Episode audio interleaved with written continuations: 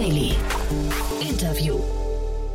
Herzlich willkommen zurück zu Startup Insider Daily. Mein Name ist Jan Thomas und wie vorhin angekündigt, Alexander Giesecke ist bei uns, der Co-Gründer und CEO von Simple Club.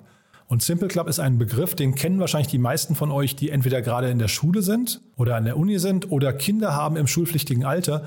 Denn Simple Club hat es geschafft, von einem YouTube-Kanal kommend eine riesen Reichweite aufzubauen. Darauf ist ein Unternehmen entstanden, das mittlerweile 120 feste Mitarbeiter hat und über zwei Millionen Nutzer im Monat verzeichnet. Also ihr seht schon, da geht es richtig zur Sache. Ist ein ganz, ganz tolles Gespräch geworden. Geht auch sofort los. Ich wollte noch mal ganz kurz hinweisen auf das Gespräch vorhin. Das solltet ihr euch auch nicht entgehen lassen, denn Philipp Triebel war bei uns zu Gast, der Co-Gründer von SellerX. Und das solltet ihr euch unbedingt anhören. Da gab es eine 500 Millionen Dollar Runde, zwar bereits schon im Dezember, aber wir haben gesprochen zum allerersten Mal hier in dem Podcast über den gesamten Trasio-Markt, über die ihr kennt es wahrscheinlich, diese Trasio-Klone, also Unternehmen, die als Aggregator funktionieren und dann bekannte Marken auf Amazon aufkaufen und sie einer Frischzellenkur unterziehen und auf die nächste Ebene heben möchten, indem sie Synergien schaffen mit ihren anderen Marken, ist ein sehr interessantes Modell, ist ein stark operativ getriebenes Modell und wir haben über die ganzen Fallstricke gesprochen, aber wir haben natürlich auch darüber gesprochen, warum das so ein spannendes Modell ist und warum das gerade so abhebt. Also lasst euch das nicht entgehen, war ein tolles Gespräch. Das findet ihr, wenn ihr in eurem Feed ein bisschen zurückscrollt. Es ist, wie gesagt, das Gespräch vor diesem hier. Also es lohnt sich da mal reinzuschalten. Jetzt aber genug der Vorrede. Jetzt kommen noch kurz die Verbraucherhinweise und dann kommt Alexander Giesecke, der Co-Gründer und CEO von Simple Club.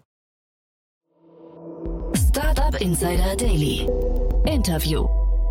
So, ja, ich freue mich sehr. Alexander Giesecke ist hier, der Co-Founder und CEO von Simple Club. Hallo Alexander. Hi, freut mich. Freut mich auch sehr. Und ja, wir sprechen über eine Finanzierungsrunde, die ist eigentlich schon aus dem Dezember, wenn ich es richtig verstanden habe, und eigentlich fast ein Tick zu klein für uns. Aber sie hat äh, aus mehreren Gründen unsere Aufmerksamkeit äh, erregt, weil ihr, ihr habt extrem spannende Business Angels jetzt nochmal dazu genommen und ihr habt ein total sympathisches Video gepostet, was einen extrem coolen Spirit, äh, Team Spirit rübergebracht hat. Äh, von daher total schön, dass wir sprechen und ihr seid auch gerade dabei, die nächste Runde vorzubereiten. Also jetzt, jetzt habe ich viel geredet, erzähl doch du mal, was ihr, was ihr genau macht. Genau, vielen Dank. Vielleicht erkläre ich ganz kurz, was Simple Club überhaupt macht für diejenigen, die uns noch nicht kennen. Ähm, kurz gesagt sind wir die beliebteste Lern-App in Deutschland mit zwei Millionen Nutzern im Monat. Äh, und wenn man sich das vorstellen will, dann kann man einfach sagen, mit uns schreibt man bessere Noten in der Schule und der Ausbildung. und äh, das, das machen wir, ja, ja. das machen wir am Ende durch äh, Lerncontent, den wir in-house produzieren, aber skalierbar. Äh, der wird von Experten erstellt und äh, inzwischen auch von Lehrkräften im Unterricht eingesetzt. Mhm. Und äh, ja, wie gesagt, wir sprechen über eine 1,25 Millionen Euro Runde. Ähm, die wurde, das ist glaube ich eine Ergänzung zu einer, also HV Capital ist ja schon mal bei euch eingestiegen mit einer größeren Runde. Ne? Das ist irgendwie so ein bisschen eine, fast eine komische Konstruktion gerade, ne? Genau, ich glaube, das Wichtige ist, dass es gar nicht um den Betrag geht, sondern um die Angels, die dazugekommen sind. Mhm. Äh, also die letzte Runde, die wir gemacht hatten, dort haben wir äh, die Gründer von Flixbus, Sender, Schüttflix und CoachUp dazu geholt, äh, weil wir einfach jetzt aus der Gründersicht auch Sparringspartner haben wollten im Unternehmen, die uns zeigen, wie wir äh, ganz einfach gesagt ein Unicorn aufbauen tatsächlich. Ähm, weil man muss dazu wissen, wir haben Simple Club schon äh, sehr früh aufgebaut und haben eine sehr, sehr lange Backstory auch äh, auf Social Media und haben dann das Ganze gebootstrapped und wollten das auch weiterführen, weil wir mit dem neuen Geschäftsmodell auf der Lern-App äh, sehr gut profitabel waren. Und dann kam Corona und alle Augen waren plötzlich auf uns. und jeder hat gesagt, okay, äh, ihr, ihr, müsst irgendwas machen, die Bildung muss gerettet werden. Äh, und wir hatten eine Woche, da haben wir äh, kostenlose Zugänge als Hilfspaket an Schulen rausgegeben im Wert von 30 Millionen Euro, also nur in einer Woche. Und das war eine komplette Überflutung von Anfragen. Und dann haben wir gesagt, okay, Simple Club war vorher im Nachmittagsmarkt. Wir müssen jetzt den Weg in die Schulen finden. Und das ist das große nächste Ding, was wir knacken müssen. Also erreichen wir jetzt alle Ziele, die wir uns für zehn Jahre gesetzt haben, in drei. und dann war uns klar, okay, trotz Profitabilität müssen wir irgendwie daraus einen Growth Case machen. Noch sustainable, aber auf jeden Fall mit Focus Growth. Und das war der erste Schritt zu sagen, wir holen HV Capital rein, äh, die uns das Seed Investment von zwei Millionen gegeben haben, weil wir eben schon profitabel waren. Wir wollten gar nicht mehr aufnehmen. Und dann haben wir jetzt eben vor kurzem die Extension gemacht mit den Angels, die einfach selber noch mal ein bisschen Geld reingelegt haben, aber hauptsächlich ging es uns um das Know-how und jetzt wird es eben interessant, weil wir jetzt die Series A anfangen, wo wir noch mal einen zweistelligen Millionenbetrag jetzt aufnehmen wollen und das alles skalieren möchten. Hm. Und wenn du sagst, diese Angels, also weil das erklärt es ein bisschen, denn ich hatte mich, sag mal jetzt außer bei dem Janis Niedeschütz war das glaube ich von dem Coach, der dazu gekommen ist, bei den anderen ein bisschen gewundert, wie die dazu passen. Also das sind ja sehr klangvolle Namen, ne? Also das sind ja glaube ich nur Unicorns, die da jetzt dazu gekommen sind. Aber ihr wollt lernen, wie man Unicorn baut, habe ich richtig verstanden, ja? Genau, und der andere Aspekt ist, dass wir gemerkt haben, also einmal kennen wir äh, einige davon schon sehr, sehr lange. Das war auch ein, ein guter Grund, äh, weil wir denen auch sehr gut vertrauen. Aber ein anderer Punkt war, dadurch, dass wir nicht nur im B2C-Sektor sind, sondern auch im B2B-Sektor, war neben CoachUp natürlich auch eine andere Company oder andere Companies wie Sender und äh, Schüttflix interessant, die einfach auf Meta-Ebene uns nochmal erklären können, wie bauen wir auch eine High-Performance äh, B2B-Abteilung auf. Mhm. Ähm, und auf mehreren Ebenen haben wir gemerkt, okay, dieser Know-how und äh, dieses Sparring ist so wichtig auch für zukünftige Finanzierungsrunden, dass es einfach Sinn macht. Mhm. Bevor wir jetzt vielleicht da weitersprechen, erzähl doch mal oder beschreib doch mal vielleicht ganz kurz eure App. Du sagst, ihr habt zwei Millionen Nutzer, ihr wart profitabel, seid die beliebteste Lern-App in Deutschland. Ich meine, das sind ja schon wirklich krasse Eckpfeiler. Was genau, was genau bringt ihr denn, was, welche Mehrwerte bringt, Mensch, äh, bringt ihr den Menschen, den, den Schülern? Du hast gesagt, die schreiben mit euch bessere Noten. Aber was genau ist der Inhalt und wie lange nutzen die euch auch? Ich kann mal sagen, wie die, der, der ganze User Journey aussieht, damit man sich das gut vorstellen kann. Mhm. Also wenn man jetzt ein Schüler ist, beispielsweise in der 12. Klasse, äh, dann geht man in die App rein und gibt an, in welchem Bundesland man ist, in welcher Schulform man ist, in welcher Schulklasse und so weiter. Und daraufhin passt sich die App automatisch auf diesen Nutzer an. Und das, was angepasst wird, ist der Content, den man zur Verfügung bekommt. Nämlich ist es so, dass wir uns aktiv dafür entschieden haben, in-house produzierten Content zu machen. Ähm, versus, es gibt nämlich einen anderen Ansatz, der ist user-generated. Ähm, Jetzt kann man sich überlegen, okay, Bildungsinhalte, die sollten unserer Meinung nach, vor allem wenn sie in der Schule eingesetzt werden, die höchste didaktische Qualität haben. Hm. Und das können wir nur sicherstellen, wenn wir selber unter Kontrolle haben, wie diese Inhalte erstellt werden. Und deswegen haben wir gesagt, wir bauen eine komplette Lernjourney, die quasi dir alles anbietet, äh, damit du auf dem schnellsten Weg das Wissen in deinen Kopf bekommst. Beispiel, du schreibst nächste Woche eine Klausur in Mathe über Ableitung. Dann gibst du bei uns in der App ein, okay, ich schreibe die nächsten Mittwoch, das und das sind die Unterthemen, die drankommen. Und dann erstellen wir dir automatischen Lernplan, der alle Videos, Übungsaufgaben, Zusammenfassungen, alles von uns produziert, dir so zusammenstellst, dass du jeden Tag weißt, was du lernen musst. Das ist wirklich so ein, wie so ein Tagesplaner. Und dahinter ist auch ein Algorithmus, der sich jeden Tag anpasst. Das heißt, wenn du dich mal nicht auf den Plan hältst, was oft passiert, ehrlich gesagt, mhm. äh, dann passt sich der Plan natürlich neu an. Und das Coolste ist, dass wir das alles im Hintergrund mit sehr viel Technologie verbinden. Das heißt, wir zeigen zu jedem Thema das Verständnisniveau an und Lernstatistiken. Das heißt, am Ende kann man reingehen und sagen, ey, du bist morgen zu 80 Prozent auf die Klausur vorbereitet. Hier sind die 20 Prozent, die du noch lernen musst. Mhm. Ja, hochspannend. Äh, zeitgleich hast du gerade schon angedeutet, ihr geht auch in den B2B-Markt rein. Ne? Das heißt, das klingt ja eigentlich nach einem ganz anderen Produkt oder gibt es da große Synergien? Da gibt es extrem große Synergien und da ja? gibt es auch eine witzige Backstory. ähm, ganz, ganz am Anfang wurde uns immer gesagt äh, von, von vielen erfahrenen Gründern, wenn ihr B2C macht, macht auf keinen Fall gleichzeitig B2B. Wegen Fokus. Und das macht auch Sinn. Also in den, in den meisten Fällen stimmen wir da auch zu. Dann war es aber irgendwann so, dass äh, mein Mitgründer und ich mal eingeladen wurden ähm, auf, äh, auf einem Impulsvortrag, den wir halten sollten, äh, von einem großen Autokonzern, wo viele HR-Executives waren. Und da haben wir einfach über Simple Club geredet. Wir hatten gar keine Absicht zu pitchen. Und am Ende kamen die zu uns und meinten, das, was ihr für Schüler macht, das brauchen wir bei uns im Unternehmen. Aha. Wir müssen unbedingt unsere Auszubildenden äh, weiterbilden und die qualifizieren. Und dann haben wir gesagt, Nein, weil wir immer gehört haben, wir sollten das nicht machen. Und dann wurde die Nachfrage von Unternehmensseite aber so groß, dass wir irgendwann gesagt haben, okay, wir machen es, aber nur unter einer Voraussetzung. Das Produkt ist exakt das gleiche. Das heißt, die benutzen exakt die gleiche App. Das Einzige, was wir ändern, ist der Zugang zum Content.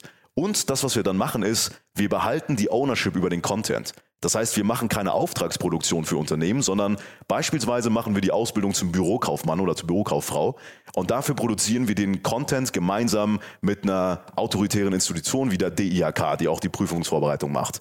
Die haben ihren Stempel auf unserem Content und der liegt bei uns. Und jetzt können wir einfach den Zugang zu diesem Content in unsere App weiterverkaufen als äh, Subscription. Und das ist das Geschäftsmodell. Und das haben wir vor äh, ein bisschen mehr als im Jahr angefangen und das ging mit einer Salesperson so durch die Decke, dass wir jetzt in einem Jahr über 350 Prozent gewachsen sind, nur im B2B-Sektor. Und jetzt äh, bauen wir da ein Team dahinter auf und skalieren das nochmal weiter. Und von der Wichtigkeit jetzt nach vorne rausgeschaut, welcher Bereich ist da wichtiger? Welche monetarisiert denn eigentlich leichter? Wenn wir langfristig schauen, wollen wir ein 70-30-Verhältnis zwischen B2C und B2B haben, vor allem wenn wir international denken, weil uns bewusst ist, dass der Azubi-Markt oder generell der Ausbildungsmarkt in Deutschland wahrscheinlich sehr stark ist im Vergleich zu anderen Ländern.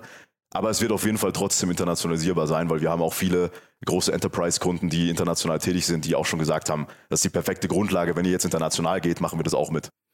Man kriegt ja häufig zu hören, dass man auch ein bisschen aufpassen soll, dass man sich nicht immer nach den Kunden richtet. Ne? Das also, dass man eigentlich seinen klaren Weg verfolgt und dann nicht so links und rechts irgendwie Opportunitäten äh, abgreift. Weil ihr könntet ja jetzt auch weitergehen und sagen, naja, dann ist es irgendwann nicht mehr der auszubildenden Markt, sondern vielleicht seid ihr immer tiefer in den Unternehmen drin und sorgt dann auch vielleicht da noch für, weiß nicht, bestimmte Onboarding-Videos oder was weiß ich was, also irgendwelche anderen Lerninhalte. Ist das äh, ein Weg, den du dir vorstellen kannst oder bleibt ihr dann doch bei, sagen wir, sehr schulnah hinterher? Ich glaube, der Kern, und das ist das, was wir jetzt über das letzte Jahr herausgefunden haben, ist, der Kern ist auf jeden Fall Fokus. Die Frage ist nur, in welchem Bereich okay. oder auf welcher Ebene. Äh, und was wir festgestellt haben, ist, dass wir uns auf Evergreen Content fokussieren müssen. Und das ist das Schlüsselwort. Weil was hat B2C bei Schulen und auch B2B bei Azubis gemeinsam? Der, der Content, den wir entwickeln, der ändert sich für lange Zeit nicht mehr. Das ist einfach Curriculum-Content, der einmal erstellt werden muss und dann haben wir keine Produktionskosten mehr, sondern können quasi auf der bestehenden Content-Bibliothek monetarisieren. Und wenn wir im Verlauf der Lifetime eines Users, also beispielsweise auch über die Ausbildung hinaus, äh, einen Markt sehen, wo wir wissen, okay, wir können hier auch diesen Evergreen Content Ansatz fahren, dann ist das für uns ein interessanter Markt. Aber du sagst richtig, wenn es jetzt sowas ist, äh, was in den Bereich Udemy oder Udacity reingeht, wo es wirklich darum geht, immer wieder neue aktuelle Kurse zu bringen, das ist was, was wir aktiv ausschließen, weil für uns ist es nach wie vor super wichtig, uns zu fokussieren. Hm. Ja, ich schmunze so ein bisschen, weil, also ich meine, einerseits, da könnt ihr ja nichts dafür, man möchte auch dieses Wort Corona-Gewinner jetzt nicht zu sehr bemühen, aber das, das, das spielt euch natürlich in die Karten, aber eigentlich seid ihr ja auch noch Gewinner äh, oder, oder Nutznießer der, der Trägheit des deutschen Lehrsystems, ne? der, der Lehrpläne, oder? Das ist äh, die traurige Wahrheit tatsächlich. Also kurz zu dem Thema Corona. Ähm, es war tatsächlich gar kein so großer Booster ab dem zweiten Lockdown, Aha. weil man muss dazu sagen, Unsere App wird hauptsächlich auch deshalb benutzt, weil natürlich Leute externen Druck durch anstehende Klausuren haben. Und ab dem zweiten Lockdown war es so, dass die Klausuren auf unbestimmte Zeit nach hinten geschoben wurden. Das heißt, wir mussten tatsächlich dafür sorgen, dass unsere Retention und unsere, ähm, unsere App-Qualität so hoch ist, dass Leute freiwillig zu uns kommen, obwohl sie gerade keine Klausuren schreiben. Das heißt, ab dem zweiten Lockdown muss man echt sagen, wir sind gewachsen trotz Corona und nicht wegen Corona, weil es mhm. tatsächlich nicht leicht war. Mhm. ähm, aber äh, grundsätzlich, was das Schulsystem angeht, das ist ein sehr sehr guter Punkt, weil man muss dazu sagen, eigentlich ist der Hauptgrund, warum Tools wie wir funktionieren, ganz ehrlich gesagt, weil das eigentliche System versagt. Das muss man ganz offen zugeben, weil wenn das eigentliche System perfekt wäre, bräuchte man ja keine anderen Tools. Aber, und das haben wir vor drei Jahren festgestellt, das ist für uns keine Motivation. Wir wollen nicht mal irgendwann später unseren Kindern erzählen, ja, wir haben ein Unternehmen aufgebaut, weil das eigentliche System versagt hat. Ja. Deswegen haben wir uns gesagt, wir wollen gleichzeitig dafür sorgen, das eigentliche System zu verbessern. Und das schaffen wir durch den Hebel, dass wir nicht ein Produkt im Nachmittagsmarkt bauen, sondern jetzt in die Schulen reingehen. Und jetzt kommt der wichtige Punkt. In allen Bereichen, in allen Segmenten auf der Welt wird durch Technologie disruptiert. In der Unterhaltung, im Sport und so weiter nur in der Bildung nicht. Hm. Wenn man sich jetzt aber vorstellt, dass Lehrkräfte nicht als einzelne Person vor 30 Leuten sitzen und so unterrichten wie vor 100 Jahren, sondern vielleicht die gesamte Schule ein Tool hat, wo die Lernstatistiken für jeden Schüler getrackt werden, für den Schüler selbst und darauf basierend Inhalte ausgespielt werden, die individuelle Learning Journeys erzeugen, dann kann man das ja als Tool in der Schule, aber auch am Nachmittag verwenden. Und so schließen wir die Brücke zwischen Vormittag und Nachmittag. Mhm. Und das ist genau das Ziel für 2022 bei uns. Und sag mal jetzt, der ganze AdTech-Markt ist ja jetzt ziemlich aufgewacht in den letzten, also zum Glück auch natürlich in den letzten ein, zwei Jahren. Ähm, wie positioniert oder wie, wie umkämpft ist das denn, also der Bereich, in dem ihr jetzt seid? Ähm, vielleicht mal gegenüber so einem GoStudent, Cleverly oder auch anderen ähm, Anbietern, äh, gibt ja wirklich zahlreiche. Habt ihr, also buhlt ihr alle um die gleichen Kunden oder seid ihr alle mit sehr klaren Profilen am Markt und ein, ich weiß nicht, ein Schüler kann auch mehrere Apps parallel nutzen. Genau, man muss dazu sagen, dass der AdTech-Markt inzwischen in super vielen verschiedenen Bereichen ähm, fragmentiert ist. Also man kann die ganzen Apps in verschiedene Bereiche einteilen. Und der Bereich, in dem wir uns sehen, ist der Content-Based Bereich. Das heißt, wir sehen uns absolut nicht als Konkurrenz zu GoStudent beispielsweise. Ich kenne auch Felix persönlich gut. Äh, ich glaube, das ist was, was komplementär sehr gut funktionieren kann. Ähm, Im Vergleich zu anderen Content-Based Anbietern, und da gibt es dann eben den Unterschied zwischen in-house produziert oder user-generated, äh, glaube ich, unterscheiden wir uns in drei großen Bereichen von anderen Anbietern. Das eine ist, dass wir wie am Anfang gesagt, sehr viel Wert auf High-Quality-Content setzen. Nicht nur, weil wir glauben, dass das der Schlüssel für bessere Bildung ist, sondern auch, weil wir gemerkt haben, wenn man jetzt über ein Geschäftsmodell auch spricht, dass das die Willingness to pay enorm erhöht. Mhm. Weil man muss sich vorstellen, wofür zahle ich gerne? Ich zahle ja nicht unbedingt sehr viel für eine PDF, die von einem anderen User mal hochgeladen wurde und nicht großartig kontrolliert wurde, aber ich zahle, wenn ich weiß, dass ich gerade die besten Bildungsinhalte dann bekomme. Ähm, und der andere Punkt ist, und das ist das Interessante, wenn man das mit dem Evergreen Content Ansatz verbindet, dann erzeugt es ein Geschäftsmodell mit extrem großen Margen. Weil wir haben ja einmal die Content-Produktion, aber die Inhalte werden ja Jahr für Jahr von immer mehr Nutzern angeschaut. Äh, und das macht das Ganze halt am Ende interessant. Ähm, und der zweite Punkt neben dem Content Aspekt ist der Technologieaspekt, weil es für uns sehr, sehr wichtig ist, dass wir nicht einfach nur Inhalte produzieren, sondern dahin kommen, dass eine Person, ob das ein Schüler ist, ein Azubi oder wer auch immer, in die App kommt. Die App kennt die äh, Stärken und Schwächen dieser Person und spielt dann in Realtime passende Erklärungen für diese Person aus, weil sie ganz genau weiß, dass diese Erklärungen zum Ziel führen. Versus einfach nur ein statisches Video von fünf bis zehn Minuten, was wiederum eine Million schauen, aber es ist ja nicht für jeden Einzelnen individualisiert. Hm.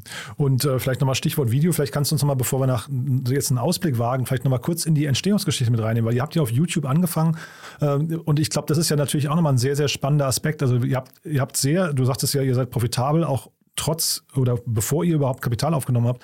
Das heißt, ihr habt eigentlich über YouTube es geschafft, sehr, äh, wahrscheinlich sehr kosteneffizient eine riesengroße Reichweite aufzubauen, ne? Wir hatten sogar vor Corona äh, schon die ersten App-Versionen und die haben uns tatsächlich dann äh, sehr gut profitabel gemacht. Ähm, aber genau, um in die Story mal kurz reinzugehen, äh, man muss dazu wissen, mein Mitgründer und ich, wir kennen uns seit der fünften Klasse. Das heißt, seitdem äh, okay, schon mal Bromance. Äh, und seit der Oberstufe haben wir uns äh, mal damit auseinandergesetzt, dass wir unbedingt irgendwas eigenes starten wollen. Und der ursprüngliche Trigger kam, als wir gemerkt haben, dass unsere Mitschüler langsam auf YouTube gegangen sind, um nach Themen zu suchen, die sie nicht verstehen. Da gab es schon Videos, aber die meisten davon waren super langweilig und extrem schlecht produziert.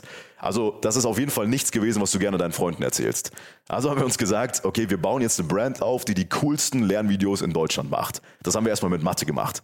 Und wir dachten, es wird sofort funktionieren. und nach sechs Monaten haben wir dann wirklich ein, ein Video die Woche hochgeladen, was für uns neben der Schulzeit damals echt viel war. Ähm, und wir haben dann auf die Abrechnung geguckt, dachten, es ging komplett ab und wir haben gesehen, wir haben 10 Dollar verdient. okay. Und da, wir haben uns dann zusammengesetzt und wirklich drüber nachgedacht, äh, machen wir das weiter? Weil es lohnt sich ja finanziell gar nicht gerade. Aber dann ist was passiert, was bis heute tatsächlich unsere Motivation auch ist und die wir auch ähm, in jedem Onboarding mit jedem Mitarbeiter erzählen, weil wir das als festen Bestandteil der Company Culture sehen, nämlich das Feedback von der Community. Und das fing an bei Nachrichten wie, danke für meine Note, jetzt kann ich äh, Medizin studieren, was schon geil war. Aber es ging halt noch viel weiter. Wir hatten eine Nachricht von einem Blinden, der uns kontaktiert hatte, dass er gesagt hat, ey, danke für eure Videos, ich kann mir das anhören. Ich habe wieder richtig Lust zu lernen. Äh, oder auch eine Mutter, die mit ihrem Sohn ein Schild gebastelt hat, worauf stand We Love Simple Club und ein Bild davon geschickt hat. Oder, und das war die äh, krasse Story, eine ganze Schulklasse, äh, die uns als Abi-Motto, also den Brandnamen im Abi-Motto genommen hatte und das auf alle Autos geklebt hatte. Und am Schuleingang ein riesiges äh, Banner, das war so ein Laken aufgehängt hat, wo sie drauf gesprayt haben, ohne Simple Club wären wir alle gar nicht hier. Okay, und das krass. waren Stories, wo mhm. wir gesagt haben, okay, egal wie wenig Geld wir gerade verdienen, das macht, das hat einen Wert für Leute, lass das weitermachen, wir werden schon einen Weg finden, das zu monetarisieren. Und dann ging es eben tatsächlich ziemlich gut äh, durch die Decke. Wir haben dann während unserer Studienzeit die größten Education-Kanäle auf YouTube aufgebaut mit äh, dann drei Millionen Abonnenten und eine halbe Milliarde Video-Views. Und dann kam aber der Trigger zu sagen, okay, es schauen so viele Leute, Lehrer verwenden es schon im Unterricht, wir können nicht auf einer Unterhaltungsplattform bleiben, wir müssen eine eigene App entwickeln. Und dann war eigentlich der Pivot zu einem Education Tech. Hm. Und Stichwort, lass uns weitermachen, dann vielleicht mal noch der Ausblick. Ja, ähm, du hast mir erzählt, ihr fangt jetzt mit Schulen an. Das ist ja nochmal so ein, ne, wir haben über Fokus gerade gesprochen, äh, ist ja quasi nochmal so ein weiterer Ast. Was kommt denn dann noch? Und äh, du hast gerade auch die, die Series A angesprochen, die ihr gerade vorbereitet. Also vielleicht magst du mal so ein bisschen durchführen, was so die nächsten Pläne sind. Genau, also das Seed Investment haben wir vor allem dafür genutzt, die Produktqualität und die Retention zu erhöhen, um dann jetzt im September letzten Jahres zu Schulbeginn die Growth-Maschine mal anzuschmeißen. Und das ging dann wirklich extrem gut ab. Wir hatten alleine in einem Monat 20% Wachstum bei den äh, Paid Subscribers äh, und das ging dann auch genauso weiter. Ähm, die Series A wollen wir dafür nutzen, jetzt die Channels für B2C und B2B weiter zu skalieren, weil wir über die letzten Monate daraus wirklich predictable Revenue Channels gemacht haben. Also das funktioniert für uns. Das heißt, auf dieser einen Dimension über die Lifetime zu expandieren, also Schule und Ausbildung, da wollen wir weiter expandieren. Und der andere äh, Weg ist, das nächste neue europäische Land zu knacken. Weil für uns ist Simple Club eine internationale Company und wir wollen beweisen, dass wir mit unserem Content-Based System, dahinter ist nämlich auch ein eigenes Content-Management-System, äh, was das Ganze skalierbar macht, äh, damit wollen wir beweisen, dass wir in ein anderes Land gehen können. Und das ist vielleicht auch ein interessanter Fun-Fact. Wir haben von Anfang an Simple Club so gebaut, dass es lokalisierbar in andere Länder ist, hatten auch Tests in Frankreich, USA und Indien bereits, wo wir wissen, wie viel uns die Content-Produktion kostet. Wir haben das mit äh, Nutzern dort getestet und die Content-Maschine im Hintergrund, die haben wir Jarvis genannt, weil wir Ironman-Fans sind, ähm, die äh, hat inzwischen über 20.000 Content-Items produziert mit unserem Team und jeden Monat kommen 1.000 neue dazu. Also wir wissen, wie man das quasi skaliert. Startup Insider Daily. One more thing. Präsentiert von OMR Reviews. Finde die richtige Software für dein Business. Genau, also super spannend, was ihr macht. Ich finde, ähm, wir, wir, haben ja, du weißt ja, wir haben eine Kooperation mit OMR Reviews, aber bevor wir da einsteigen und über die letzte, über, das, über den Tooltip sprechen, du hast mir erzählt, ihr wachst sehr stark und ihr seid aber in der Remote-Zeit aufge, also quasi groß geworden und habt jetzt auch zum allerersten Mal, glaube ich, vor ein paar Monaten euer ganzes Team zum ersten Mal überhaupt live gesehen. Und vielleicht kannst du da nochmal kurz was zu erzählen und dann, das ist dann die Brücke zu dem Tool, mal kurz erzählen, wie ihr quasi in der Remote-Welt arbeitet, ne? Genau, das ist vielleicht ganz spannend, weil wir schon lange bevor äh, Corona kam, äh, remote waren. Äh, mein Mitgründer und ich hatten in unterschiedlichen Städten studiert und wir haben dann das Team äh, in Berlin aufgebaut, wo wir eigentlich nie waren. Das heißt, wir hatten dann okay. irgendwann ein Team in einem Office in Berlin, was wir vielleicht einmal im Jahr gesehen hatten. und das Ganze hat äh, super gut funktioniert, weil wir äh, auch sehr viel dafür getan haben, dass die Kommunikationsstrukturen passen. Und irgendwann haben wir dann gesagt, okay, lass das weiter skalieren. Wir waren dann irgendwann 30 Leute und dann kam Corona und wir konnten uns tatsächlich ein ganzes Jahr gar nicht sehen, sind in der Zeit aber über 100 Leute dazu gewachsen. Und dann hatten wir plötzlich ein Team-Meeting nach Corona, also quasi zu dem Zeitpunkt, wo es wieder halbwegs ging, ähm, und haben uns alle mal eingeladen nach München. Äh, da haben wir fünf Tage ein Event gemacht. Und um ehrlich zu sein, wir hatten echt Angst, was passiert. Weil für uns ist die Company Culture unglaublich wichtig. Wir hatten mit 30 Leuten eine sehr, sehr geile Company Culture. Alle haben sich gekannt, äh, alle haben sich vertraut. Und jetzt mit 100 Leuten kannte sich halt niemand in echt. Und dann kamen wir hin und ich muss echt sagen, nach zehn Minuten waren alle so connected und nach den fünf Tagen war das wirklich ein super geiles Family-Gefühl äh, und alle haben gesagt, das ist das geilste Team, in dem sie jemals waren und das war mega cool. Äh, und dann haben wir gemerkt, okay, Remote Work funktioniert auch, wenn wir weiter skalieren. Und jetzt komme ich zu der Brücke des Tools. Wir waren, glaube ich, eine der ersten Companies in Deutschland, die Slack jemals genutzt haben, weil es für uns am Anfang ein unglaublich wichtiger Bestandteil war, um überhaupt die Company remote aufzubauen. Und jetzt kennen Slack wahrscheinlich alle hier, die zuhören, äh, aber das war auf jeden Fall ein Tool, was unsere Existenz quasi äh, mit verursacht hat. Mhm. Dann erzähl vielleicht noch mal ganz kurz, wie ihr das nutzt. Wir, äh, also genau, man muss in verschiedenen Ebenen denken. Slack ist für uns die Kernkommunikation, ähm, wo wir alles dokumentieren. Wir achten regelmäßig darauf, die Channel-Struktur zu updaten, damit es auch äh, bei 100 Mitarbeitern funktioniert. Und das ist ein anderer Case als bei 50. Das heißt, du musst die ganze Zeit überlegen, wie baust du dieses Setup um. Ähm, was dann aber interessant ist, weil viele dann fragen, ja, reicht Slack überhaupt aus? Was mit der Company Culture? Wir kombinieren das mit äh, Team-Meetings, die wir einmal im halben Jahr mit allen machen. Das heißt, wir äh, sparen uns ja die äh, Office-Kosten, aber können die dann sehr gut ausgeben für ein cooles Team-Meeting, äh, wo dann alle an einen Ort kommen. Und zwischendrin, und das ist das Interessante, haben wir ähm, einen Key Result festgelegt, dass wir pro Quartal eine bestimmte Anzahl an persönlichen Interactions bei den Teammitgliedern äh, ermöglichen wollen. Dafür hat dann jeder Mitarbeiter ein bestimmtes Budget und darüber kann frei verfügt äh, werden und die Leute können sich in kleinen Tribes zusammentun, wie sie Lust haben, das Geld dann frei ausgeben für Events, die sie zusammen machen wollen, für Meetings, für Coworking Spaces. Und so haben wir quasi eine kontinuierliche Kombination aus Slack als Grundkommunikationschannel plus persönlichen Meetings. Hm, super.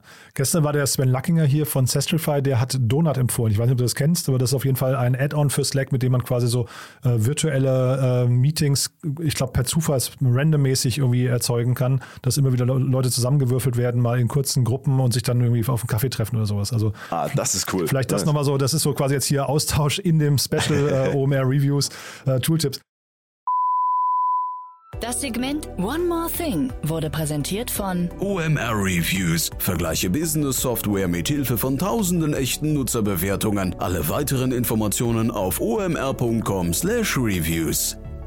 Also du hat mir großen Spaß gemacht. Äh, vielen, vielen Dank, dass du da warst. Haben wir aus deiner Sicht was Wichtiges vergessen? Ich glaube, wir sind auf alle äh, Themen eingegangen. Ähm, eine Sache, die vielleicht noch doch äh, gerne los möchte, loswerden möchte, ist, ähm, dass ich glaube, wir, wir alle können hier einen Beitrag leisten, wenn es um das Thema auch Bildung und Bildungssystem an sich geht. Weil unsere größte Sorge ist gerade, dass durch Covid das ganze Thema nach oben kam aber jetzt, wenn die Leute sich an die Situation gewöhnt haben, der Druck nachlässt und alle sich damit zufrieden geben, wie das System aktuell ist. Mhm. Und wir finden es super wichtig, dass wir weiterhin Druck auf dem Thema lassen, auch Druck auf der Politik und hier gemeinsame Wege finden, wie wir die, Poli wie wir die Bildungspolitik auch verbessern, weil ich glaube, keiner von uns will, dass die Art und Weise, wie das Bildungssystem gerade funktioniert, so weiterhin bleibt. Also meine Bitte an alle, die zuhören, wäre, so selber zu überlegen, wie können wir hier gemeinsam nach vorne gehen? Gibt es vielleicht Initiativen? Äh, ich bin super offen für Kontakte hier. Ähm, also lasst uns da gerne irgendwas in der Bildung bewegen, dass es auf jeden Fall besser wird. Schöner Schlussappell. Du, vielen Dank, dass du da warst. Weiterhin viel Erfolg. Und es klingt ja so, äh, Series A steht ja schon im Raum. Vielleicht sprechen wir uns demnächst schon wieder. Ne? Cool, ja, freut mich. Alex, vielen Dank. Ne? Bis dahin. Ciao. Danke auch. Ciao. Startup Insider Daily, der tägliche Nachrichtenpodcast der deutschen Startup-Szene. So, das war Alexander Giesecke, der Co-Gründer und CEO von Simple Club und damit sind wir durch für heute. Ich hoffe, es hat euch Spaß gemacht. Wenn dem so sein sollte, wie immer die Bitte, empfehlt uns gerne weiter. Ihr wisst ja, wir freuen uns immer über neue Hörerinnen und Hörer hier auf diesem Kanal. Dafür schon mal vielen, vielen Dank und ja, ansonsten euch noch einen wunderschönen Tag und hoffentlich bis morgen. Ciao, ciao.